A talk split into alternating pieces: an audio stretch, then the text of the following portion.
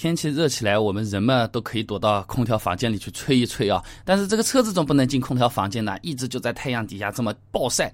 那么晒的多了，它会不会出问题啊？呃，我去请教了一些老师傅，也查了一点资料，跟大家分享一下。要看部位来啊。呃，第一个大家有可能想得到的，那就是轮胎，对吧？那热胀冷缩嘛，那个胎压就会变得更高啊，开车的时候就会增加爆胎风险。这个很多朋友都知道，所以夏天的时候气压会打得低一点。那么大概是多少呢？我去查了一下啊，基本上是室外温度变化六摄氏度的话，相当于我们平时的胎压增加或者减少零点零七。也就是说，我们标准的胎压，比如说是达到二点五的，那么早上那么冷，到中午那么热。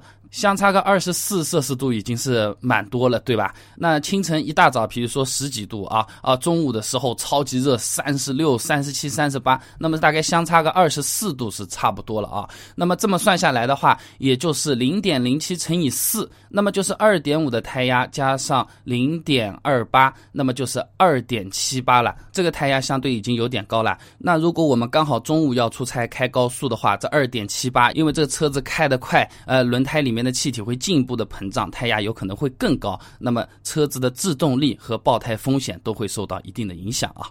那我们再来讲一个大家有可能比较关心的部分啊啊，就是车漆啊，车漆它的成分不一样的，它耐受的温度也是有区别的。最常见的底漆呢是叫做环氧树脂啊，它在空气中的这个耐受温度极限啊，最少都在一百二十摄氏度以上。就是你把这个生鸡蛋砸在这个发动机引擎盖上面，它可以变成荷包蛋，哎，依然是不会伤到油漆的。所以说，这个太阳温度啊，对我们车漆的伤害其实并没有我们想象中的那么大。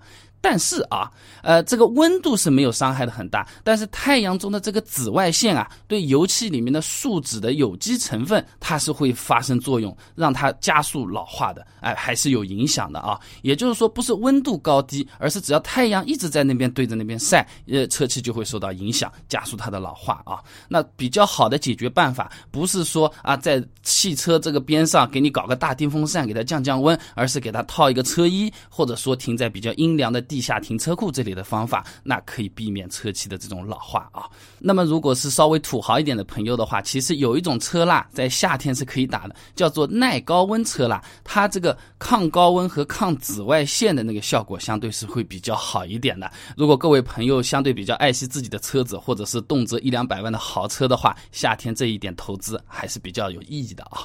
呃，再来呢，我来讲讲汽车的内饰。呃，这个倒是和温度有点关系啊。内饰里面，比如说什么皮革也好，织物也好啊，复合材料啊，橡胶和橡胶之间啊，它都是有我们土话说的胶水的，不然它怎么能粘在一起变成一个整体或者是一个部件，对吧？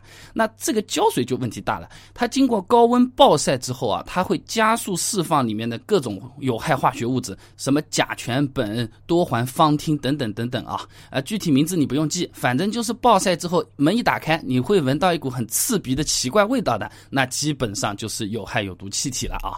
那么这个有害气体啊，都是有国家规定和标准的。你新车买来一般都是合规的，它这个标准呢是每立方米小于等于零点一毫克。啊，你买来的时候肯定是没问题的，哎，但问题是太阳晒过之后就不对了。呃，我还看到一个那个实验数据啊，可以给大家参考一下。他呢是拿新车和旧车都试了一下，三十六度的气温的时候，车内的温度呢是五十六点二摄氏度。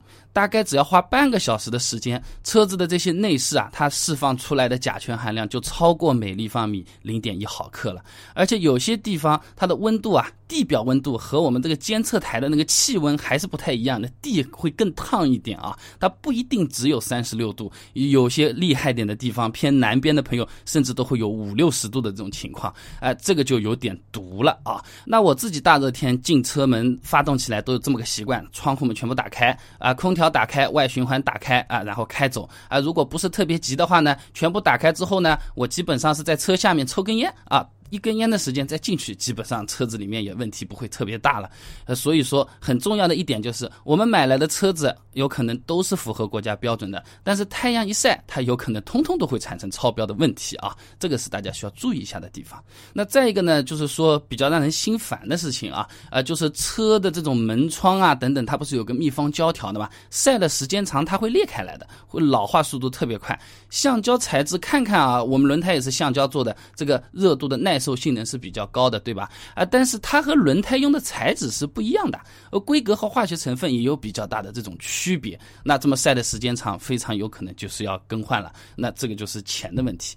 那在我看来呢，刚才说的东西，也就是呃给大家分享一下，了解一下情况。啊，我们总不能拿个遥控控制一下今天太阳出来或者今天太阳不出来，对吧？我们自己能做的事情就两个，一个是停车的位置尽量选的比较阴凉一些啊。那有些朋友也是的确没没有这样的客观条件，那至少上车之前车子车窗降降下来，空调开个外循环通通风，哎，这个对我们健康还是有比较大的帮助的。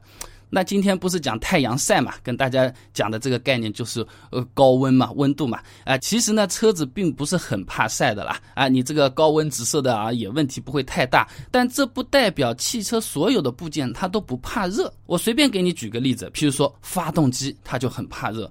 然后发动机里面最怕热的那个部件就叫做涡轮增压器。夏天开的涡轮增压的车子啊，一般散热的负荷会非常非常的高啊。那一个涡轮增压器它的的寿命到底有多长？哎，我车子买来时间用的长点七八年的话，会不会车子的寿命没到，这涡轮增压器就已经挂掉了，需要掏钱再买一个呢？如果各位朋友想要了解一下的话，不妨关注一下我的微信公众号“备胎说车”，直接回复关键词“涡轮”。这涡轮增压器的寿命有多长？马上就可以知道。那我们这个公众号呢，每天都会给大家推荐一段超过六十秒的汽车使用小干货，文字版、音频版、视频版都有的，大家可以挑自己喜欢的啊。想要知道一个涡轮增压器的寿命有多长呢？非常简单，手机打开微信，直接搜索公众号“备胎说车”这四个字，输入关键词“涡轮”，马上就可以看到答案了。备胎说车，等你来玩哦。